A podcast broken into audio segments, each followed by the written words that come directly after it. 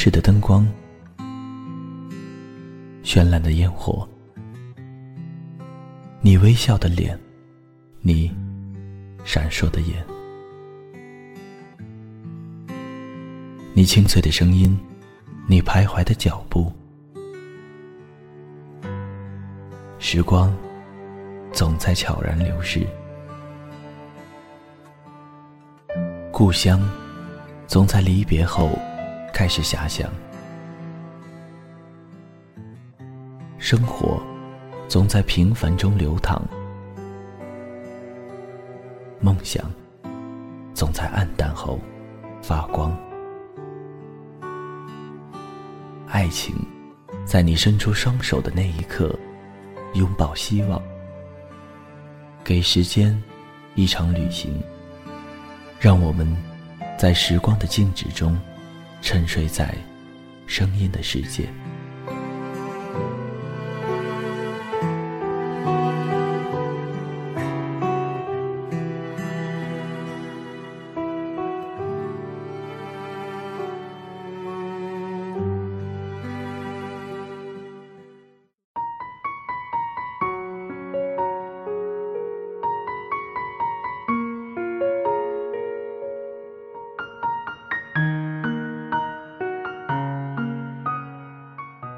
克里斯彻奇的空气是温柔的，从而给平雾的人多了一点喘息的机会。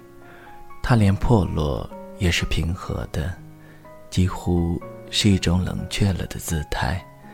在日光里松弛的呼吸，它是欲望和热力的反面，是另一种活法。平铺在泥土、山脉、天穹之间。在城镇的边际，长久而微不足道的活着。正由此，才令外来的，或是生活在此处的人们，会在某一个时刻不由动容。这里的居民，不是人，是山与地，是一种无声的姿势，在此度过清晨与日暮，度过人生的开始和尽头。而人无法这样度过，人因欲望而活着，无论大与小，因长久的成型的心念而活着，甚至为了活而活。异乡人的心，只有片刻可以安放在维多利亚无人的山岗间，在那里望见夕照的落幕，而城市。像一盏刺人的灯。有一年，我在东京去找朋友玩，发现他连家里的灯也不敢开，因为他借居着别人的屋子，时时刻刻都要记得分寸。他似乎是受人恩惠，有了居所，走动的一步步都克制而小心。那主人。也是他的朋友，主动邀请他搬来，不要钱，只是会有意无意的提醒家里又脏了，桌子又乱了，洗衣机洗两次又浪费水了。他一周洗一次衣服，每天都要打扫家务，说很谢谢他，水电费都是他来。他说不用不用。有一天。只有我与他两人在房间里，他在房里念着对话。我问他：“你是做配音吗？”他倒露出点真心，说：“这一行太难了，没有办法和日本人竞争，只能够多尝试。”我说：“你日语真好。”他说：“原先不好，被骂了就记住了。”晚上朋友回来，和我躺在一张小床上。困倦中，我感到有人握住我的手。你知道，我从高中开始就居无定所，虽然也有住的地方，但是和你的不一样。我特别想有个家。回来的时候，里面灯亮着，有人在里面烧菜，想有个这样的家。我很快就睡着了。我后来才知道。他说的打工，不是在餐厅，是在旁边的歌舞伎厅。主要工作是陪客人喝酒，常年要备着保肝的药。无论如何，都想留下来。这个城市的夜色中，畸形着这些没有什么重量的生命。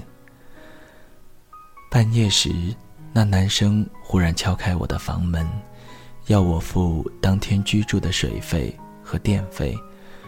我拿出几百给他，问够了吗？他笑逐颜开，够了，够了。后来我跟朋友也没有再怎么联系过，只是偶尔的，我会突然想起那个晚上他说的话。他未来有没有真的拥有这样的家，也与我毫无关系了。困苦不足以产生举系，它只是一点点。勾出人的底色。东京、香港、上海，我对这些现代化的大城市一向没什么感情。但即使是相近的城市，气质自然也是不同的。在香港的时候，租了中环的某个楼层，房主在隔壁间，窗外层叠着巨塔般的楼宇，鳞次栉比的。像是自己从地面生长出来，留下一小撮缝隙，可以看见维多利亚港湾的海面。入住的最后一天，房主出来，一边晾衣服，一边与我和同伴用英文闲聊。他长着华人的脸，但说自己不太会讲中文。他说许多人都讲香港如何如何。其实他们根本不懂，旅游的人和生活在这里的人感受是完全不同的。旅游的人只会买，可我们知道哪里可以看到自然的风景、漂亮的山，哪里有舒服安静的地方可以待着。我一边看书一边抬头看了他一眼。也许很多过来的人也知道。只是他们还是觉得有些压抑。他正色道：“其实港人也活得很累啊。香港百分之八十的人都在从事金融行业，我的学生也大多是。”他耸耸肩：“政府每天就想着 GDP 呀，所有人都看钱，每个人都活得很压抑。”所以我才希望我能够帮助这些人去放松，去变得友善、快乐。我从澳大利亚来，但我现在生活在这里，因为对我来说，这就是我留在这里的使命。我看了一眼手表，正值凌晨一点。同伴仰着头，不时点头赞同着。我又打了一个哈欠。你知道中国人最大的问题是什么吗？就是太在意别人的看法。大家都只知道钱、名牌，而在澳大利亚，人们根本不在乎。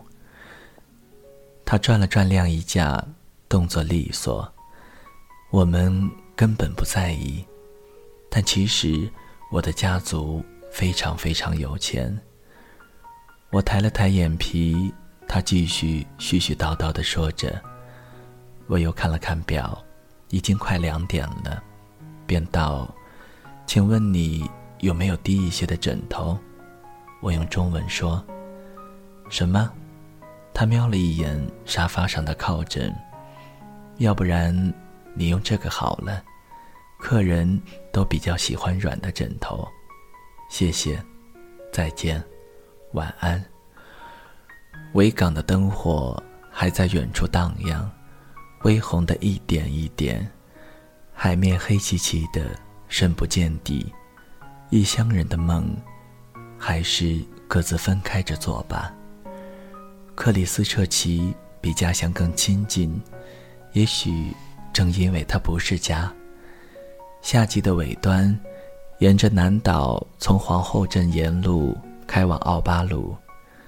这个还像活在维多利亚时期的镇子，残留着英伦的阴郁和典雅。旧时代的气息像瘟疫一样蔓延了几个时代。我在昏暗的首饰店挑耳时，柜台后的老太太戴着眼镜，头低着，认真地帮我包起耳环。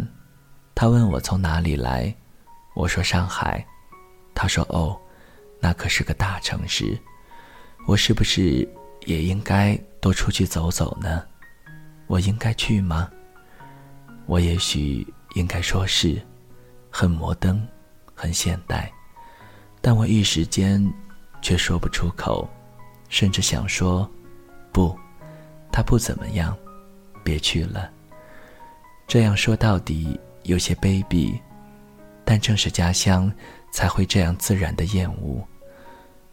我在上海曾经最市井的区域长大，那梅雨季，木梁瓦片，人生的气味都深深的嗅进了骨头。最想逃离的是家，最不想被融合的是家，皆因看尽了彼此。而异乡。却又注定了，再万般姿态，也不可能被全部接纳。有了滤镜，有了那一层薄薄的镀膜，才能全心全意的仰望和爱。其实，华人早就与这座南太平洋的小岛，于十九世纪就有了连结。六十年代，即威廉·福克斯。在奥塔哥地区的建镇，第一次发现黄金后，大量的华人远渡重洋至此淘金。他们大多来自广东，抛家弃子的来到这里。然而，大多数人在此度过了劳累与困苦的时光。矿主对华人的敌意和排挤渐深，他们最后在镇中心不远处。建起了自己的矿工村，甚至有了自己的商店、居所和聚会处，成为一个处于此地又分离于此地的独立村落。去年去建镇找了那些居民，都是些破落的、刚刚能塞进人的小茅房，许多人就在这里度过了余生。有一桩怪事是。后来，曾有一个华人富豪将五百具华人淘金者的遗骨免费送回家乡安葬。然而，这艘蒸汽货轮在海面触礁，几百具遗骨连同十来个护送的华工一起沉入海中。一些遗体在退潮后被冲上海岸，当地的毛利人便把尸骨和棺木拖上了岸。埋在一座山丘，据说如今的山丘上面长满了郁郁葱葱的亚麻。如今，当人们在去往这里的城市，去往克里斯彻奇，多少会有一些失望。过往的美，已经实地流逝了，坍塌的屋顶、碎裂的教堂、数百年的维多利亚建筑毁之一旦。年轻人纷纷离开家乡，去往别的城市。所及之处的许多墙体，至今还是破落的。不完整的人站在这里，也成了风景的一部分。土地上的风物与人一样，一日日活着，等待着重构，敲开机体的骨骼，重新拼接。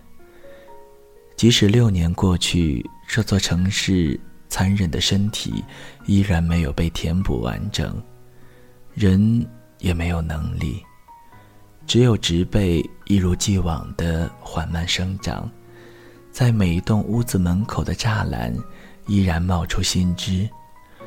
时间日复一日的奔腾着，古木以极慢的速度吸收着日光，潮汐流动。生命以微不足道的形式被遗落在广袤的世界，从起始至尽头，愈合又破碎，都只是天地间最细微而寂静的回声。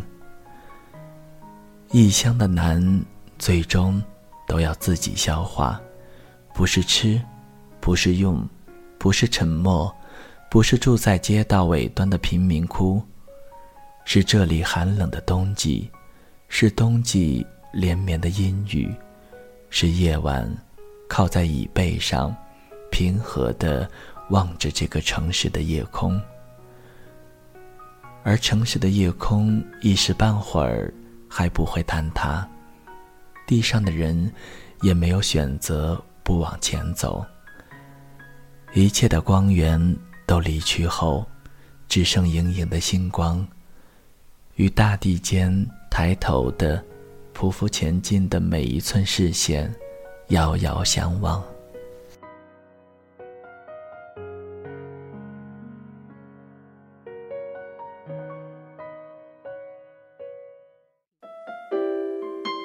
谁的声音清唱婉转流年？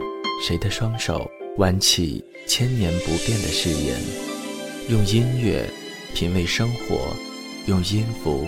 记录感动，我的声音会一直陪伴在你的左右。